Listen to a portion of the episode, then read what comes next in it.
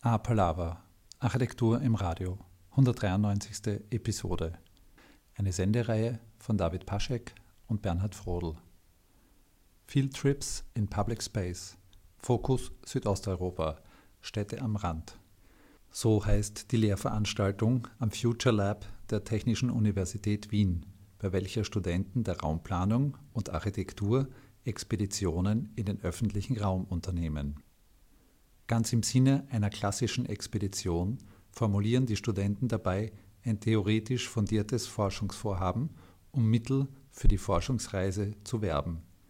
Die Field Trips fanden heuer zum vierten Mal statt. Zum zweiten Mal liegt der Fokus dabei auf Städten in Südosteuropa.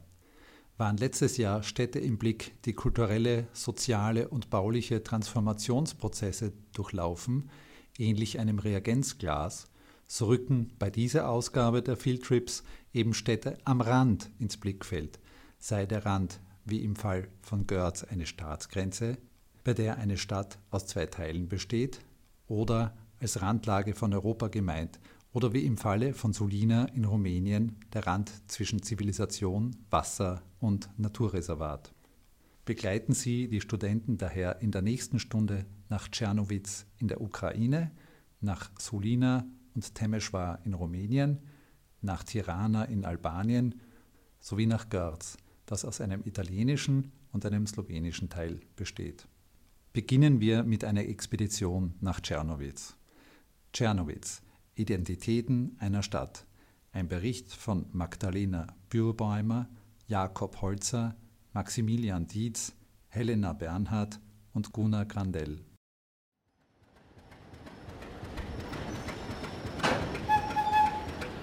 Tschernowitz Identitäten einer Stadt. Ein Beitrag von Magdalena Bürbaumer, Jakob Holzer, Maximilian Dietz, Helena Bernhard und Gunnar Grandl.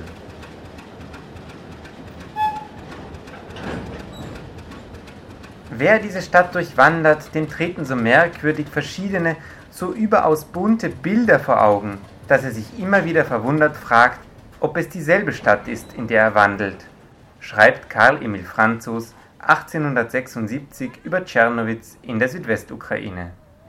Kosmopolitische Provinz, habsburgische Kultur, Jerusalem am Prut, rumänische Grenzstadt, sowjetisches Einflussgebiet, ukrainischer Nationalismus und Vermarktung der geschichtlichen Multikulturalität vereinen sich hier.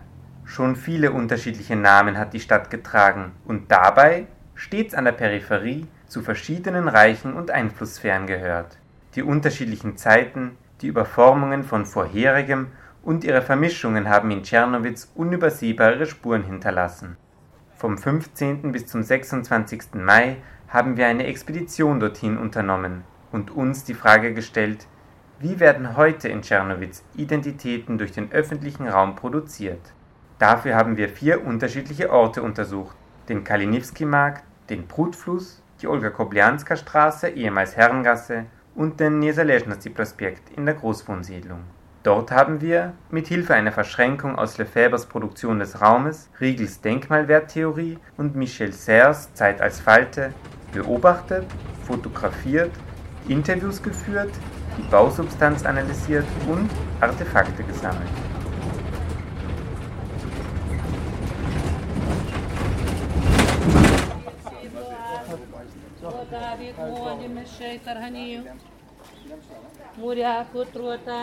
Kalinowski-Rina. Eine Treppe führt hinab in die Arena des Kaufrausches zum Kalinowski-Markt. Etwas außerhalb der Stadt, direkt am Gut gelegen, werden hier überfordernde Massen an Hochzeitskleidern, Schokokeksen, Markenturnschuhen oder Rasenmähern von gelassenen Standlerinnen angeboten. Beliebig wirkende westliche Markennamen häufen sich in improvisierten Containerbauten und Glasarkaden.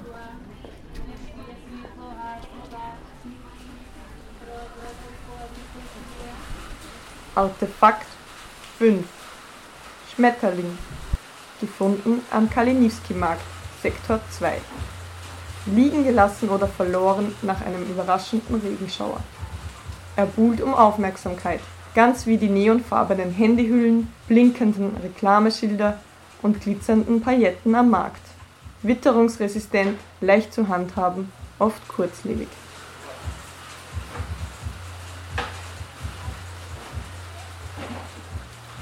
Der Anfang der 90er Jahre entstandene Markt war zwischenzeitlich der größte Umschlagplatz für Bekleidung in der Ukraine. Obwohl manche Verkäuferinnen während der hier sehr präsenten 1990er am Kalinowski-Markt reich wurden, wurde nicht in eine Verbesserung gemeinsamer Infrastruktur wie etwa Umkleiden investiert. Oksana Matitschuk vom Zentrum Gedankendach an der Universität Czernowitz sieht darin eine lokale Mentalität. Also man, man möchte es nicht schön, solide und gut machen, sondern irgendwie, es passt schon. Die einzig sichtbare Ordnungsstruktur des Marktes ist die Parzellierung der Stände, eine der wenigen auffälligen Raumrepräsentationen. In meiner Parzelle kann ich machen, was ich möchte. Das Öffentliche dazwischen scheint nicht mehr als eine Restfläche zu sein. In dieser Struktur repräsentiert der Kalinowski-Markt die Grundzüge des Systems, in dem er entstand. Gesellschaftliche Eingriffe in den freien Markt werden auf das Minimum reduziert, um diesen durchzusetzen. Der Markt erzählt so von der neoliberalen Identität von Tschernowitz und dem nur für manche erfolgreichen Aufbruch nach dem Zerfall der Sowjetunion.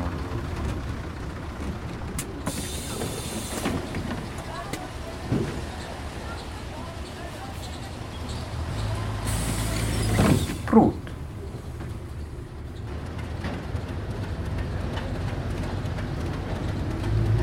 Sperrgebiet. Die Eisenbahnbrücke ist Sperrgebiet. Betreten verboten. Strategische Infrastruktur muss zur nationalen Sicherheit geschützt werden. Zäune und Geländer verhindern einen Zugang zum Fluss. Dickicht. Entlang des Guts kann sich die Natur frei entfalten. Ein Urwald. Wir hören den Brut, erreichen ihn jedoch nicht. Artefakt 6 Stacheldrahtzaun Gefunden an der Wulica Dombassivska 3 Rostig, brüchig. Der Stacheldraht schützt den Fluss. Mit etwas Geschick lässt er sich jedoch zur Seite biegen. Dann ist der Brut Erholung. Menschen grillen, waschen ihr Auto und baden in den Fluten.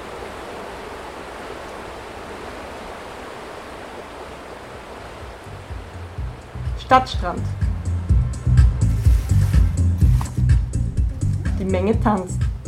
Auf dem Programm stehen unterschiedliche DJ-Sets bis um 7 Uhr früh. Das Publikum ist jung und hip. Der Brut ist die Kulisse, bleibt aber unberührt. Aus der Wiege fiel mein Augenaufschlag in den Prut, dichtete Rose Ausländer. Der literarische Prut hat großen gewollten Erinnerungswert. Trotzdem ist der Prut in den Gedanken der Bürgerinnen von Tschernowitz weit weg. Die Architektin Jana Maximczuk A lot of people who lived in Chernivtsi, they even don't accept river Prut. They accept a river like border, not like residential area Mhm. or recreation zone. Doch der Prut befindet sich im Aufbruch. Das Projekt Prut Anew will die Uferzone reaktivieren. Um Aufmerksamkeit zu erregen, veranstaltet Prut Anew Partys und Veranstaltungen. Den wichtigsten Blickfang stellt ein Leuchtturm am Flussufer dar. Jeanne Pobe von Prut Anew Usually, lighthouse is to see the seaside for ships, but we pay attention to Prut to see the river from city center. Die Aufstellung des Leuchtturms wurde zum Spießrutenlauf, denn die Besitzverhältnisse am Prut sind unklar, sagt Jeanne Pobe. I received permission from everyone what I could receive, but usually people don't do it, but I did it. Yeah. Here, no one cares about this. So, but we did how it should be. Diese unklaren Verhältnisse scheinen die individuelle Nutzung jedoch zu beflügeln, wie Maximczuk betont. So you don't have any rules of zones where you can do this, so it's free zone. Zwischen großer Literatur und unklaren Verhältnissen zeigt der Prut eine offene Identität. Am Flussufer ist vieles möglich, ob erlaubt oder verboten, ist nicht so wichtig. Schwimmen im Brut ist verboten. Schwimmst du? Ich? Ja klar.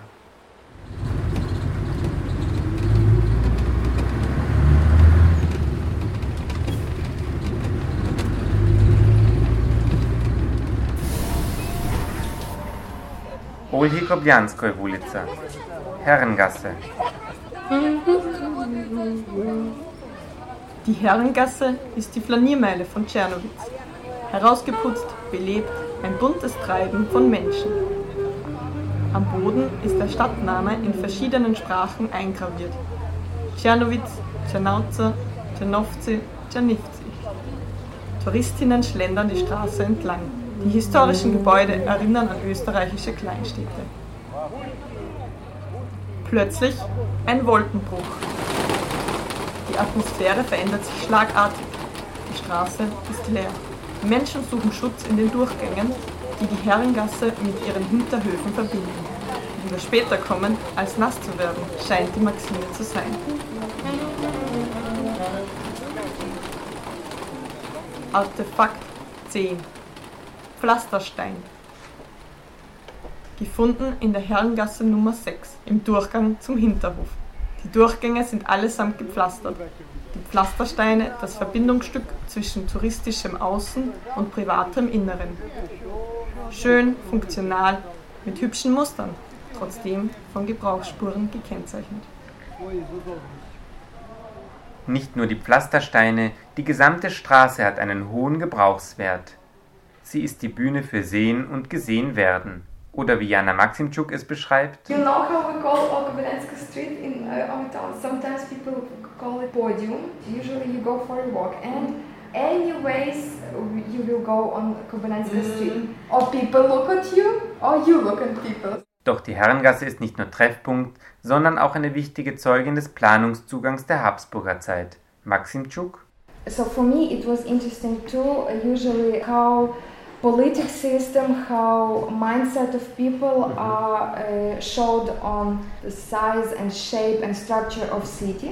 Den Bauten aus der Habsburger Zeit wird heute ein besonderer Wert beigemessen.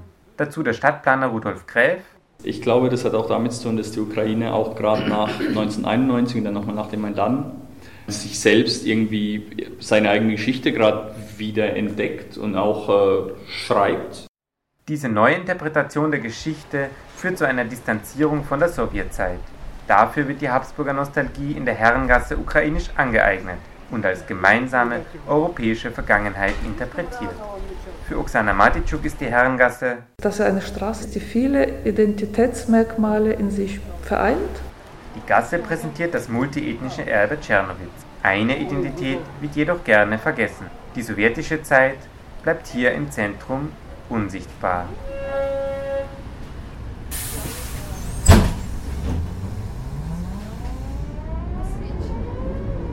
Незалежности проспект.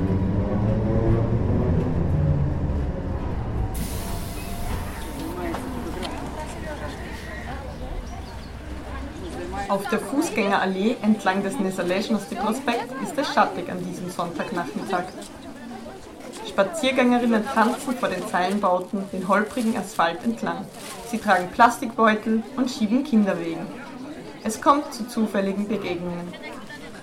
Ältere Frauen sitzen in Strickjacken hinter ihrer Auslage am Wegesrand. Auf einer halbhohen Mauer sinniert ein älterer Herr vor sich hin. Unter ihm ein Eierkarton. Artefakt 7 Sitzpappe Gefunden am Prospekt Nesalezhnosti 86 Grob abgerissene Wellpappe, stellenweise leicht eingedrückt, vermutlich Sitzknochenspuren. Verschiedene Indizien für regelmäßigen Gebrauch. Staub, Grasflecken, Kieselsteinkratzer. Lässt aus kaltem Stein eine leidlich bequeme, altersgerechte Sitzgelegenheit werden. Dient sie zur Distanzierung von der Unreinheit des öffentlichen Raumes oder als ein Werkzeug für das bewusste Verweilen. Zu Sowjetzeiten wurde der Prospekt als Balnerayon, Schlafstadt, mit fast ausschließlicher Wohnnutzung geplant. Rudolf Gräf sieht das als Produkt der historischen Umstände. So wie diese Siedlungen geplant worden sind, die wurden wirklich geplant für eine Gesellschaft, in der die Versorgung extrem effizient war, würde ich mal sagen, ja. aufs Minimum im Grunde genommen beschränkt. Es sind schlicht und einfach keine, äh, keine Handelsflächen vorhanden gewesen. Ja. Nach dem Fall des Eisernen Vorhangs wurden die Wohnungen privatisiert. Teils wurden sie von den Bewohnerinnen einfach in Läden umgewandelt. Die Verantwortung für öffentliche Räume blieb dagegen offen. So wird nur das notdürftig instand gehalten, was wirklich einen konkreten Nutzen hat. Oksana Matitschuk Viele glauben, dass hinter meiner Wohnungstür äh, ein Raum beginnt, zu dem ich keinen Bezug habe. Es gibt keine neue Vision für das Gebiet und so überformen Alltagspraktiken langsam die sowjetische Struktur, die nicht als erhaltenswert gesehen wird.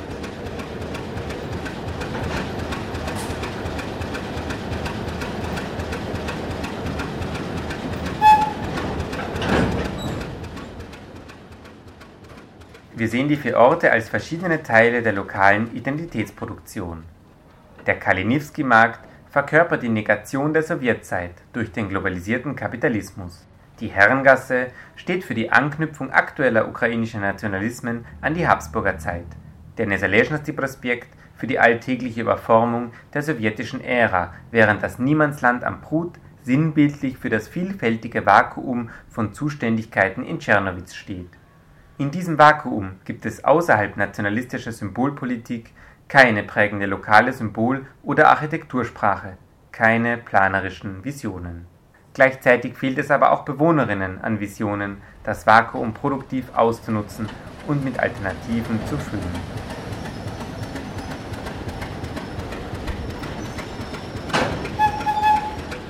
Tschernowitz Identitäten einer Stadt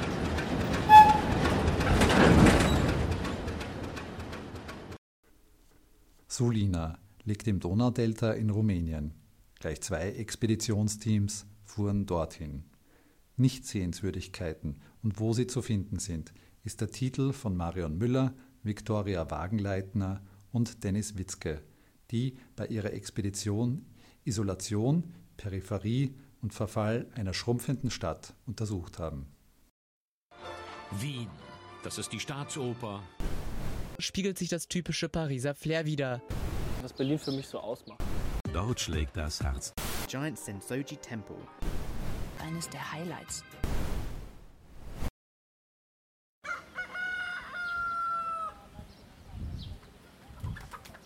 Zentrale öffentliche Räume und ihre Sehenswürdigkeiten werden besonders Touristinnen und Touristen als Orte beworben, von denen sie etwas Typisches über die Stadt erfahren können. Die Orte in der mentalen und räumlichen Peripherie werden dabei ausgeblendet. Aber es ist in einer Stadt am Rand nicht spannender, die Peripherie in der Peripherie zu erforschen? Wir widmeten uns in Sulina daher den Orten, die in Vergessenheit geraten sind und abseits des Tourismus existieren. Sie sind Teil des öffentlichen Raumes, auch wenn sie sich nicht darin befinden. Denn als Spiegel gesellschaftlicher Dynamik, städtischen Wandels und als Schauplatz der urbanen Kultur prägen sie das Kleinstadtleben. Wir sehen dieses Projekt als Mittel, das Konzept der Sehenswürdigkeit in Frage zu stellen, indem wir das Sehenswerte und Lehrreiche der Orte sichtbar machen, die es scheinbar zu besuchen nicht lohnt. Wir wollten erfahren, wo sich in Solina die Nicht-Sehenswürdigkeiten befinden, ob dort Aneignungsprozesse stattfinden und welche Qualitäten diese Räume bieten. Um Antworten auf diese Fragen zu finden, haben wir uns auf eine zehntägige Expedition begeben, Geschichten der Bewohnerinnen und Bewohner gesammelt und ausgestattet mit einer Kamera, Stift und Papier die Struktur der Stadt analysiert und interpretiert.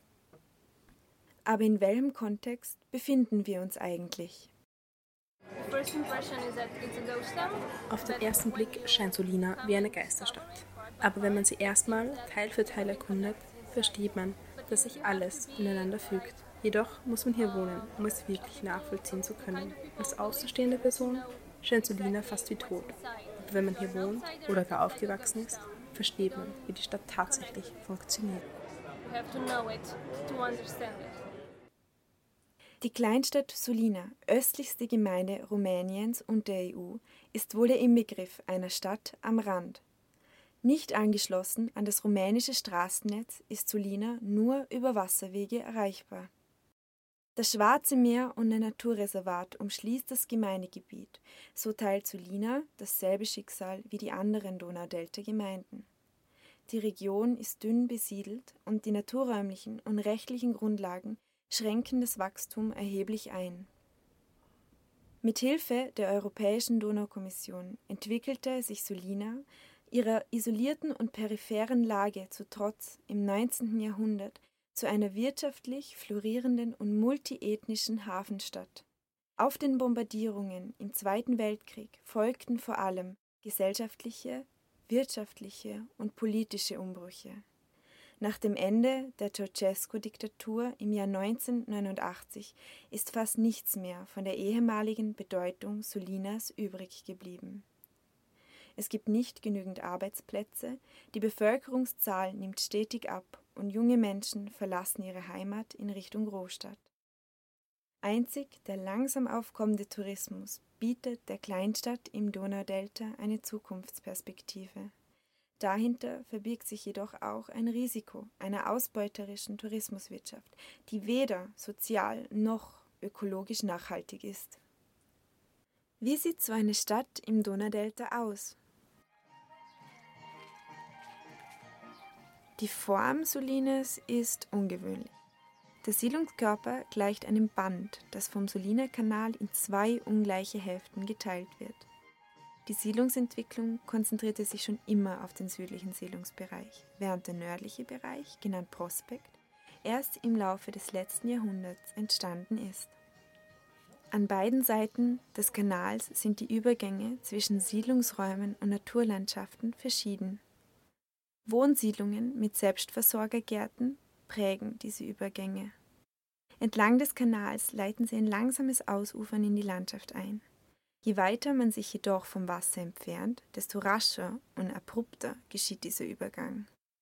Auf engem Raum prallen Gartenhütten auf Plattenbauten. Auch in Prospekt ist dieses Phänomen in abgeschwächter Form zu erkennen.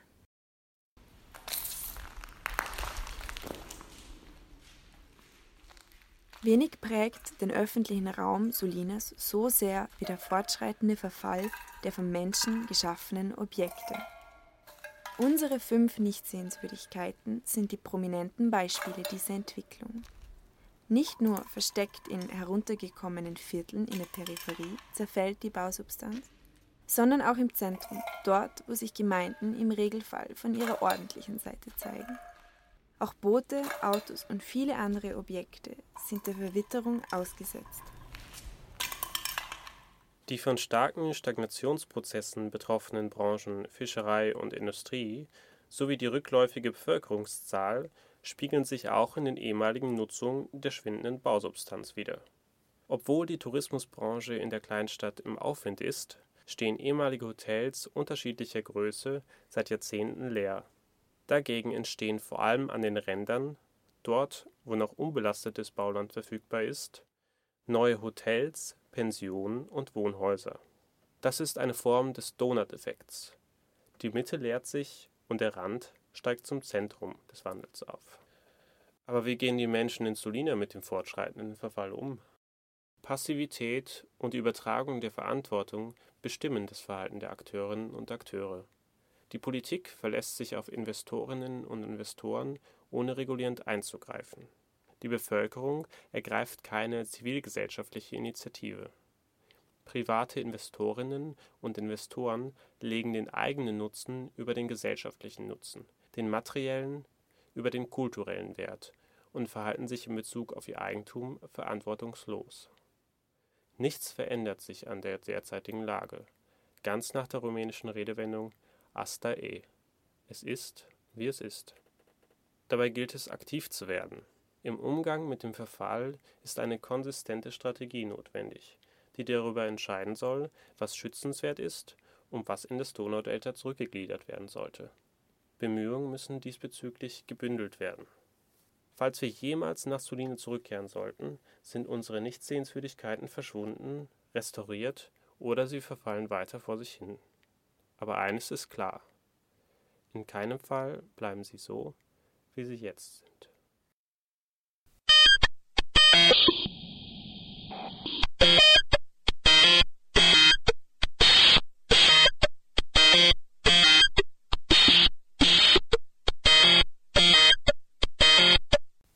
Sie hören A Palava, Architektur im Radio. Field Trips in Public Space. Fokus Südosteuropa, Städte am Rand. Auch Maurice Schreiber-Huber brachte seine Expedition nach Sulina, Rumänien. Er setzt sich mit Kultur und Identität der russischen Lipowaner, einer ethnischen Minderheit im öffentlichen Raum von Sulina, auseinander. Orte der Lipowaner in Sulina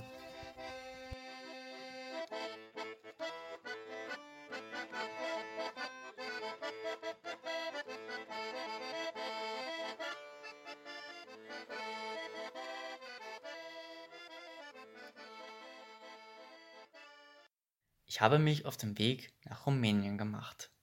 Ich sitze an der Promenade in Sulina. Mir gegenüber sitzt der ehemalige Akkordeonist der Gemeinschaft der russischen Lipowaner. Ich blicke über die Promenade in Richtung Donau. Es sind nur wenige Menschen unterwegs, doch sobald die Klänge des Akkordeons erklingen, kommen Menschen herbei, um sich zu uns zu setzen und den Klängen zu lauschen. Wenn die Harmonika spielt, kommen die Lipovaner zusammen, lautet eine lipovanische Redensart. Es besagt, dass die Kultur einen hohen Stellenwert für die Mitglieder dieser ethnischen Minderheit hier im Donaudelta hat und das Singen russischer Lieder die Menschen zusammenkommen lässt. Sulina ist eine Kleinstadt im Südosten Rumäniens und liegt im Donaudelta an der Mündung der Donau ins Schwarze Meer. Durch seine Lage bestand in der Stadt ein bedeutender Hafen, welcher vor dem Zweiten Weltkrieg zur Ansiedelung der Europäischen Donaukommission führte. In den 90 Jahren der Kommission blühte die Stadt auf. Konsulate, Kirchen, Kinos und Theater sowie das Zusammenleben von bis zu 26 Ethnien verliehen der Stadt den Ruf als Europa in Miniatur. Nach der Auflösung der Kommission 1948 verließen viele Menschen die Stadt. Infolge der Wende in den 1990er Jahren sank die Bevölkerung weiter, auch infolge der Schließung großer Arbeitgeber. Viele trauern den Arbeitsplätzen noch hinterher. Ein großer Vorteil für Sulina wäre, wenn sie die große Fabrik, die Schiffswerft Hotels und so weiter wieder öffnen würden. Die Lipovaner sind eine ethnische Minderheit. Vor 400 Jahren kamen sie aus Russland ins Donaudelta. Es gelang ihnen ihre Sprache, Religion und das Brauchtum bis heute zu erhalten. Ursprünglich lebten sie vor allem in den Dörfern des Deltas und siedelten sich erst später, auch in Solina, vor allem an den Stadträndern an. Wichtigste Städte zur Weitergabe der Kultur ist die Gemeinschaft der russischen Lipowaner, welche es in jedem Dorf und eben auch in Sulina gibt. Die Gemeinschaft befindet sich in einem einfachen Haus im Zentrum Sulinas. Nur das Schild in kyrillischer Sprache über dem Eingang zeugt von der Herkunft der Minderheit. In den Räumlichkeiten hat sich bereits ein Frauenchor für eine Probe eingefunden.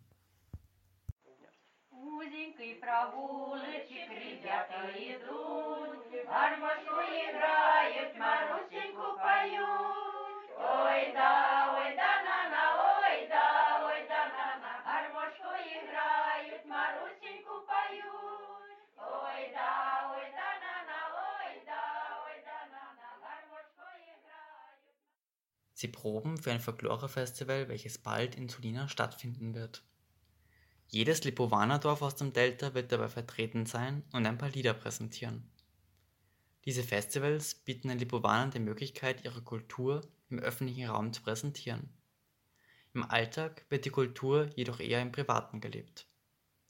Die traditionellen Berufe der Lipovaner sind Fischer und Jäger, doch gerade weil sie sich auch in Städten ansiedeln, üben sie auch andere Berufe aus. Die Lipovaner sind nicht mehr so, wie sie in der Vergangenheit einmal waren. Durch die Armut sind sie nach Solina gekommen. Sie wurden Kapitän, Matrose, Direktor. In Peribrava, welches eine Stunde von Solina entfernt liegt, sind 90 Prozent der Einwohner Lipovaner. Viele sind schon abgewandert. Eine ältere Lipovanerin erzählt wohin. Die meisten Lipovaner aus dem Dorf ziehen nach Tulca und Sulina. Auch aus Letea und Rosetti sind sie nach Sulina gezogen. Viele Leute sind weggezogen. Sie haben keinen Arbeitsplatz gefunden. Hier gibt es nichts zu tun. Ich bin noch hier, weil ich hier geboren wurde. Ein Sohn von mir wohnt noch hier. Meine Tochter wohnt mit ihren Kindern in Italien. In Solina ist die Situation ähnlich. Die Menschen sehen es als selbstverständlich an, dass junge Menschen nach dem Abschluss der Schule weggehen werden. In den Dörfern sind auch in der Stadt Solina die Gründe für die Abwanderung die fehlenden Arbeitsplätze. Nachdem die Industrie verschwand, etablierte sich im Delta und vor allem in Solina der Tourismus als bedeutendster Wirtschaftszweig. Man setzt auf sanften Ökotourismus, um zahlungskräftige Touristen anzuziehen. Wie man mir erklärte, gibt es jedoch einige Probleme in der Organisation. Hier gibt es keinen Massentourismus. Jeder macht sein eigenes Ding. Es ist nichts organisiert. Es ist wie ein Orchester ohne Dirigent. Eine Woche ist vergangen. Die Gemeinschaft hat geprobt und der Auftritt steht an.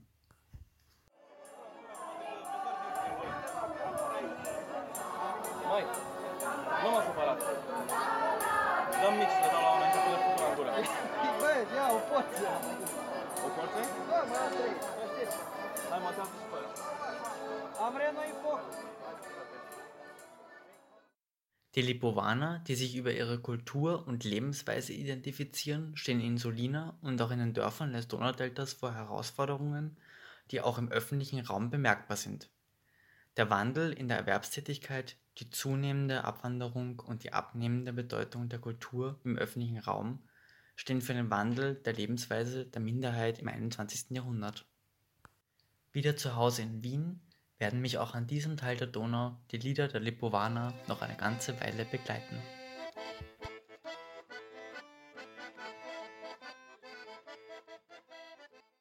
Räumliche Identitäten im Wandel.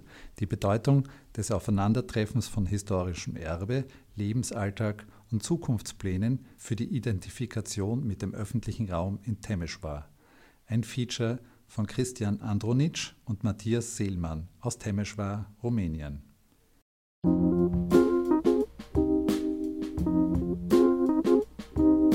Temeswar, eine Stadt mit ca. 350.000 Einwohnerinnen im Westen Rumäniens, blickt auf eine facettenreiche Geschichte zurück.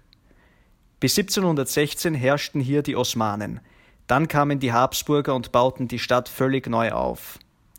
Temeswar war dann bis 1918 Teil der Donaumonarchie. Im Zentrum der historischen Region des Banats machten sich verschiedene kulturelle Einflüsse bemerkbar. Zu den größten ethnischen Gruppen zählten die Deutschen, die Ungarn, die Rumänen und die Serben. Das 20. Jahrhundert brachte große Umbrüche mit sich. Nach dem Ende der Monarchie fiel die Stadt an Rumänien. Ab den 1940ern herrschte hier der Kommunismus, welcher in der jahrelangen Diktatur Ceausescus gipfelte.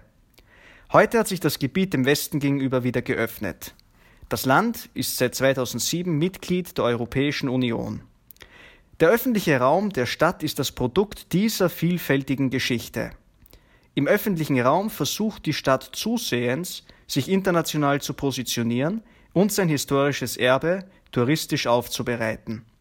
Cetate, das funktionelle und geschichtliche Zentrum Temeswars, ist vor ein paar Jahren in eine Fußgängerinnenzone umgewandelt worden. Es gibt kulturelle Angebote, Museen, Kirchen, eine rege Gastronomie. Dabei ist auch die Piazza Libertazi, zu Deutsch Freiheitsplatz, der älteste Platz der Stadt, umgestaltet worden. Grünflächen und Bäume verschwanden dabei größtenteils. Wieso hat man sich dazu entschieden? Eine junge Temeschwarer Künstlergruppe glaubt die Antwort zu kennen. The actual mayor seems to have some kind of uh, obsession for open spaces, so he's he, cut a lot of trees. Uh, yeah, Liberty Square used to be full of secular right, trees, right, which yeah. provided shade. Mm-hmm. And we don't have that shade now. Now So- they've let it, now it's like a big uh, heat island. It's like a frying pan, Yeah. basically. Also, it's in, kind in of- the summer. Doch nicht alle sind gegen die Neugestaltung, wie diese Architektin erklärt. I wouldn't say that the square that we had before was better. It was more of a, I don't know, leftover space that was, yeah, because of the trees and some particular places inside it uh, was working for some people in a better way than it works now.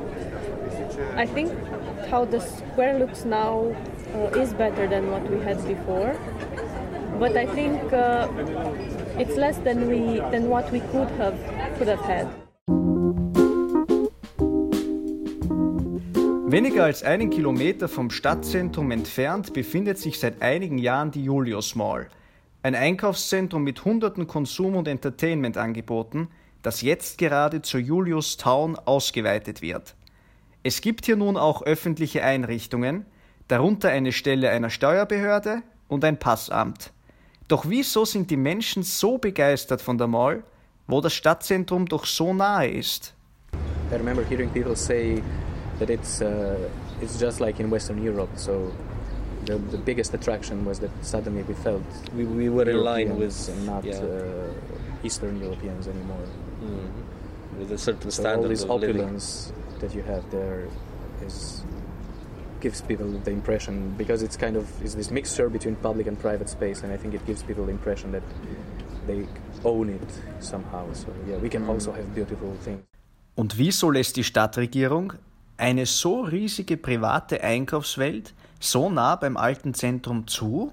And I think it's a great uh, mirror of uh, the entire process behind it. To have such a huge plot of land so close to the center, belonging to one developer who actually negotiated pretty well for himself, but it only shows uh, the, how weak the local administration is in front of these developments. And also having uh, public institutions inside the mall is as well a mirror of exactly this type of relationship. Doch es gibt auch Stadtteile, die weder touristisch noch immobilienmäßig verwertet werden. In Fabrik, einem ehemaligen Industriestadtteil mit reicher Geschichte und wertvoller Bausubstanz, scheint die gegenwärtige Dynamik noch nicht wirklich angekommen zu sein. Das lässt sich am Trajansplatz, dem bedeutendsten öffentlichen Raum im Stadtteil, erkennen. Ja, im Trajan ist weniger Angebot als in der Stadtmitte.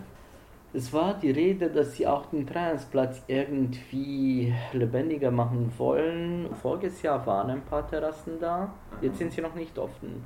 Aber äh, voriges Jahr waren ein paar und es war geplant, dass das jährlich das sein wird. Es war auch sowas wie ein Trajansplatz Festival, etwas, ein, ein, ähm, also es waren Pläne, das Trajansplatz lebendiger zu machen. Und wie wurde dabei die Bevölkerung vor Ort eingebunden? people in the area were actually not taking part in those mm-hmm. events. So, or they were just like spectators or uh, not intentionally sidelined, but they were sidelining themselves. You know, they were not. It was too, I don't know, I would say too glitzy for them. The mm-hmm. whole thing. Mm-hmm. And uh, whenever they had such an event, it was mostly people from outside the uh, neighborhood that were going there, enjoying their time, and then leaving. So it was always an import, not a thing that was generated uh, from from the square itself. Wieso also fühlen sich die Menschen einem öffentlichen Raum zugehörig? Die Antwort ist fast immer die gleiche. Die persönliche Biografie. Die Großeltern haben schon hier gewohnt, die eigene ethnische Gruppe hat hier eine Kirche. Eine Banata Schwäbin formuliert, dass der öffentliche Raum die Kulisse unseres Lebens sei. Auch die Hoffnungen sind meist sehr ähnlich. Man wünscht sich einen Raum zum Leben, zum Entfalten.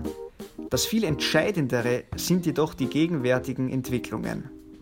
Die Probleme in der Stadt sind nicht leicht zu lösen, die Standpunkte sind zu vielfältig, die Strukturen zu festgefahren, die Politik opportun. Doch vielleicht müssen sie gar nicht gelöst werden. Man baut eine Mall, eine Stadt in der Stadt, in der Probleme keinen Platz haben. Was aber langfristig passiert, wenn ein einzelner Entwickler zu großen Teilen die Gestaltung des öffentlichen Raumes bestimmt, bleibt abzuwarten.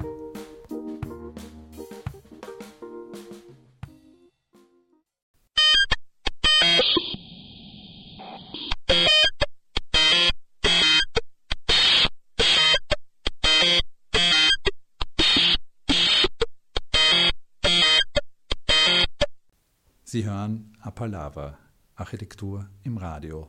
Expeditionen in den öffentlichen Raum. Fokus Südosteuropa, Städte am Rand. Joshua Lorenz, Valentin Promberger und Karina Ruseva hatten einen Urban Carpet im Gepäck ihrer Expedition als Ausgangspunkt zur Erforschung des öffentlichen Lebens junger Menschen in Tirana, Albanien. Aber hören Sie selber.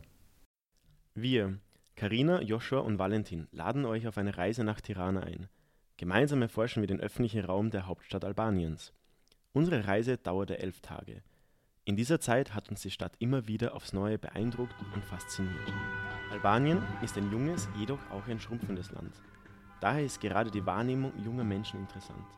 Gemeinsam mit Studierenden haben wir den öffentlichen Raum erforscht. Wir sind auf unserer Reise mehreren Fragen nachgegangen. Mit welcher Stimmung reden junge Menschen über den öffentlichen Raum? Besteht Identifikation mit der gebauten Vergangenheit Tiranas oder wird diese abgelehnt? Und vor allem, welche Orte repräsentieren das moderne Tirana aus der Sicht der jungen Erwachsenen? Tirana ist ein Schmelztiegel der Geschehnisse. Altes trifft auf Neues. Neues verdrängt Altes. Noch Älteres wird wiederentdeckt und Zukünftiges beeinflusst Gegenwärtiges. Der Urban Carpet, ein einmal zwei Meter gedruckter Stadtplan, war dabei die Forschungsstation. Er ermöglichte uns so die Plattform für einen fortwährenden Austausch. Gleichzeitig war er die Bühne der Menschen Tiranas. Den Bewohnerinnen und Bewohnern wurde dadurch ein Podium gegeben. Darauf konnten sie ihre Aussagen, Meinungen und Ansichten kundgeben. So verschmolz unser persönlicher Akzent der Bühne mit dem Bühnenbild. Die Forschung wurde so zur Intervention im öffentlichen Raum. An einem verregneten Donnerstag kommen wir am Skanderbegplatz an. Dieser ist der bekannteste Ort in Albanien. Er befindet sich im Herzen Tiranas. Immer wieder queren wir ihn. Aber nach und nach verschiebt sich unsere Wahrnehmung des Platzes. Regina, Absolventin der Epoca-Universität, Department für Architektur, klärt uns über die Grundidee des Skanderbeg-Platzes auf. The idea of the architects was that uh, to, to take pressure that communism put on people because uh, all the buildings around are in stairs, so they looked monumental. But when you are in the center of the square, you wouldn't feel that monumentality of the building, so you would feel in the same level with the building. Der Skanderbeg-Platz zieht auch Immobilienprojekte magisch an. Diese werden in der Bevölkerung nicht nur positiv gesehen. Behind the mosque and the clock tower, they are building a, another tower that somehow will also destroy this identity of Tirana Center because uh, during the years it has created an identity of these uh, buildings from different time frames of our history and now they will lose their importance. Davon abgesehen besitzt der Platz auch positive Aspekte, welche die Nutzerinnen und Nutzer sehr wohl schätzen. But one thing I like about this design of the square are the, the movable uh, sitting places because it is interesting how people uh, make their own place to, to sit. So they take the benches and put them where they like or they organize them in groups. Tirana ist eine radial-konzentrische Stadt. Zwei Ringstraßen und eine Nord-Süd-Achse bilden die Straßenhierarchie. Diese Achse frisst sich weiter Richtung Norden und bildet das größte städtebauliche Projekt in Tirana. It is uh, actually an interesting place for the city if you see only the boulevard itself, Mhm. not its effects. Mhm. Uh, the place is interesting because it's a quiet place in the middle of kind of nowhere of the city, no traffic uh, almost at all. So it's kind of a new recreational area. Sagt Nevi, der sich neben seinem Architekturstudium auch politisch engagiert. Neben dem Bahnhof wurden auch viele informell gebaute Häuser abgerissen. Those uh, poor people of the area where the buildings, uh, their houses have been destroyed to open the way for the new boulevard, uh, applied uh, for the to to be licensed to, to have the license for from the house for, for their houses from the hypothec, you know, and they refuse them just so that when the boulevard will be reaching their houses, they will uh, lose their uh, their houses and their the land of their houses without paying anything. Aus unserer Sicht ist der neue Boulevard Sinnbild der albanischen Siedlungsentwicklung. Partizipation ist nicht vorgesehen. Doch auch abseits der großen Plätze im Zentrum sollte es doch öffentlichen Raum geben. Wir begeben uns auf eine Suche. Ein erster Stopp in Tregocam zeigt uns das, was große Scheibenhochhäuser der kommunistischen Zeit zu verdecken versuchten. Kleinteilige Bebauung, deren Strukturen noch aus osmanischer Zeit stammen, werden von engen Gassen durchzogen, die tagsüber voller Leben sind. It feels very nice when it's a day and there is sun, but during the night I'm afraid to pass in this road to be honest, Okay. because there is there are no people in the road and no other services. Ali Demi ist ein Viertel südöstlich der Achse. Dort sehen wir, was bei ungeplanter Stadtplanung herauskommt. Cindy kennt das Viertel. Sie ist hier oft unterwegs. When I uh, want to park my, my car, it's very easy to find parking in this area because uh, you just enter one road and somewhere you will find some spot. Weit außerhalb des zweiten Stadtrings befinden sich die Viertel Kombinat und Kino Studio. Beide besitzen eine glanzvollere Vergangenheit, als ihr gegenwärtiges Bild vermuten mag. Hier existiert öffentlicher Raum zwischen baulichen Gefügen, so wie wir ihn kennen. Die meisten Gebäude dieser Stadtteile stammen aus der kommunistischen Ära. Diese besitzen eine Vielzahl an Nachbarschaftshöfen. unpleasant uh, place would be the area of Combinat, which was uh, uh, used for the uh, as a textile combine in the communism period. And uh, now it's only a residential area, but it's not that it's not that it's not safe, but uh, it is considered as the outskirts of the city. Doch was ist öffentlicher Raum für die Einwohnerinnen und Einwohner Tiranas? Öffentlicher Raum in unserem Verständnis existiert in Tirana nicht und wird von den Bewohnerinnen und Bewohnern so auch nicht wahrgenommen. Diese denken bei öffentlichem Raum an das Zentrum und an ihre Lieblingscafés. Die kleineren Plätze abseits der Hauptstraße im Zentrum werden vergessen. Dort präsentiert sich der öffentliche Raum anders. Die Seitengassen sind vollgeparkt mit Autos und teilweise verwuchert durch Wildwuchs. Der Bodenbelag ist weder geteert noch gepflastert, sondern besteht aus plattgedrückter Erde und Schotter. Öffentlicher Raum scheint mehr ein undefinierter Raum zwischen Gebäuden und gebauten Strukturen zu sein. Das Land befindet sich inmitten eines Umbruchs.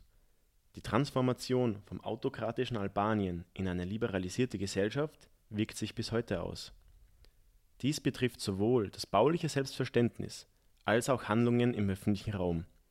Nicht immer entspricht der gebaute Raum auch dem gelebten Raum einer jeden Zeit und gelebten zeitgenössischen Kultur. Umso stärker mag der Kontrast zwischen der baulichen Manifestation einer autokratischen regierten Gesellschaft und ihrem liberalisierten Pendant anmuten. Interkulturalität und Austausch an einer gemeinsamen Grenze. Diesen Themen haben sich Betül Kansambina und Carolina Würmseer in Görz gewidmet. Auf Italienisch Gorizia, auf Slowenisch Nova Gorica.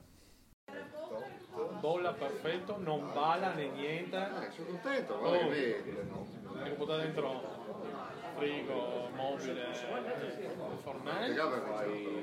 Aspetta, no, eh, non comincia dentro. Sì, sì. Ho messo fuori qua, tanto come ho messo fuori il cucino. Ho messo che ho preso il sacco.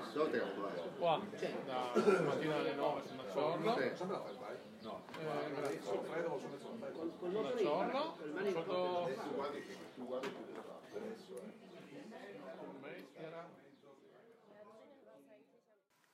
Gorizia, Nova Gorica, zwei Städte an der slowenisch-italienischen Staatsgrenze. Im Mai 2019 besuchten wir die ehemalig habsburgische Stadt Görz und die moderne Stadt Nova Gorica, die zunächst auf der Karte wie zusammengewachsen scheinen. Vor Ort wollen wir herausfinden, inwiefern beide Stadträume und Bewohner miteinander verwoben sind und ob der Grenzraum als ein gemeinsamer öffentlicher Raum wahrgenommen wird. Dabei treffen zweierlei unterschiedliche ethnische Gruppen aufeinander, die teils auch in der jüngsten Vergangenheit die Identität des Grenzraums und die Entwicklung beider Stadträume anders interpretiert und baulich umgesetzt haben. Der Grund für die unabhängige Entwicklung beider Stadträume liegt an der Mauer entlang der Staatsgrenze, die 1947 bis 2004 beide Staaten voneinander trennte. Erst nach Sloweniens Beitritt in den Schengen-Raum 2007 ist der Durchgang über die Staatsgrenze hinweg möglich. Heute bemühen sich beide Gemeinden um ein Zusammenwachsen, gemeinsame Projekte und um den Austausch. Eine Form der Annäherung wäre die Einführung bilingualer Schulen. Denn hier wird der Grenzraum hörbar und spürbar aber auch interaktiver. Das heißt, dass hier die Wechselbeziehung beider ethnischen Gruppen gefördert wird.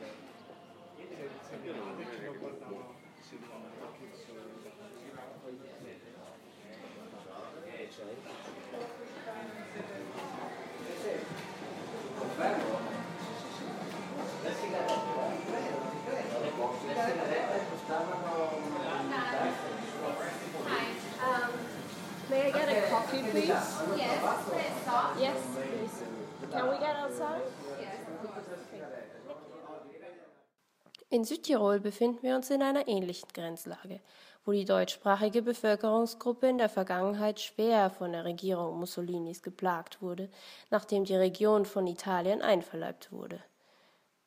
Näheres erklärt uns Philipp. Hallo, mein Name ist Philipp. Ich bin 26 Jahre alt und komme aus Südtirol. Meiner Meinung nach hat es viele Vorteile, in einem Grenzgebiet mit mehreren Sprachen aufzuwachsen. Es gibt aber auch Schwierigkeiten, die gelöst werden müssen, um ein gutes Miteinander zu schaffen. Südtirol ist nach dem Ersten Weltkrieg von Österreich zu Italien gekommen. Unter Mussolini wurde die deutsche Sprache verboten. Später gab es die sogenannte Option. Dies war ein Abkommen zwischen Hitler und Mussolini. Bei diesem mussten sich Südtiroler entscheiden, ob sie nach Deutschland gehen und ihre Sprache behalten, dafür aber ihre Heimat aufgeben, oder ob sie in Italien bleiben und ihre Sprache und Kultur aufgeben. Dadurch wurden Italiener zum Feindbild in Südtirol. Dieses besteht leider zum Teil immer noch. Auf der anderen Seite gab es in Südtirol die Möglichkeit, von einem großteils landwirtschaftlichen Gebiet zu einem Tourismusgebiet zu werden, da viele deutsche und italienische Touristen gerne nach Südtirol kommen, da sich beide in der Muttersprache verständigen können und beide Kulturen erleben dürfen. Südtirol bietet den südlichsten Weihnachtsmarkt und eine gute Schneelage, wodurch besonders im Winter viele italienische Touristen kommen. Im Sommer ziehen die Berge die deutschen Wanderer ins Land. Südtirol ist zu einer der reichsten Regionen Italiens geworden. Ich glaube, eine gute Durchmischung zwischen Italienern und Deutschen wäre sehr wichtig und würde viele Probleme lösen. Leider sind die Schulen immer noch sprachlich getrennt. Es gibt italienische und deutsche Schulen. Dadurch werden Gruppierungen in den jeweiligen Sprachgruppen gefördert und man lernt die jeweils andere Sprache nicht so gut, wie man es könnte. Eine allgemeine Schule würde die Menschen näher zusammenbringen und ein besseres Verständnis der jeweiligen Kultur.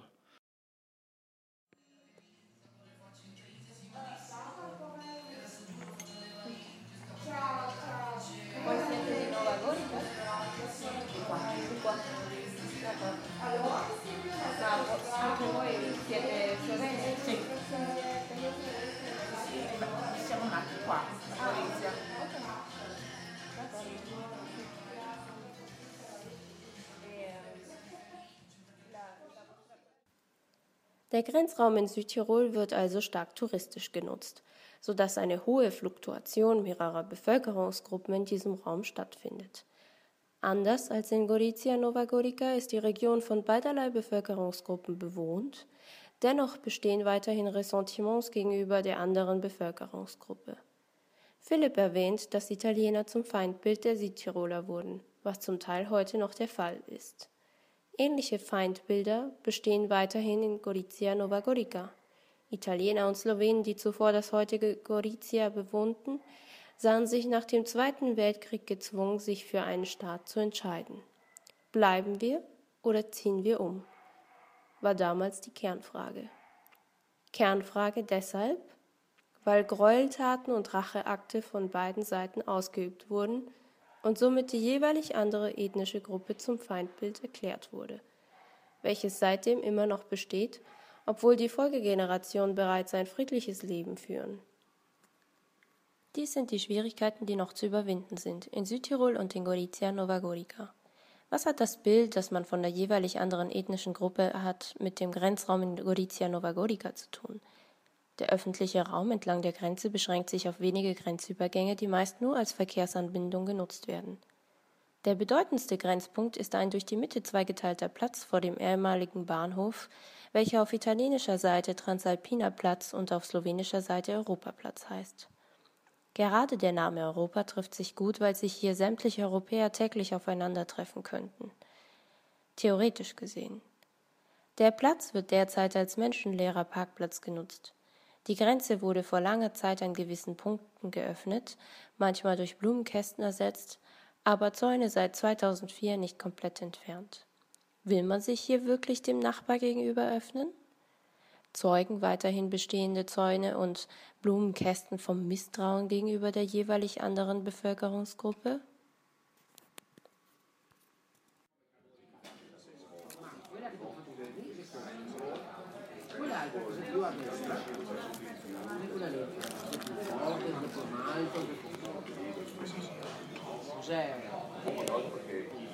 È buona, questa cosa giù.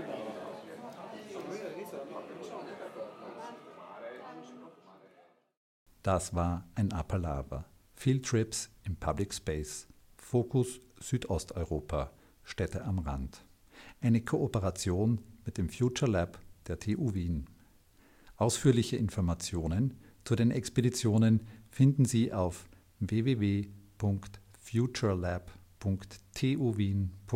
www.futurelab.tuwien.ac.at.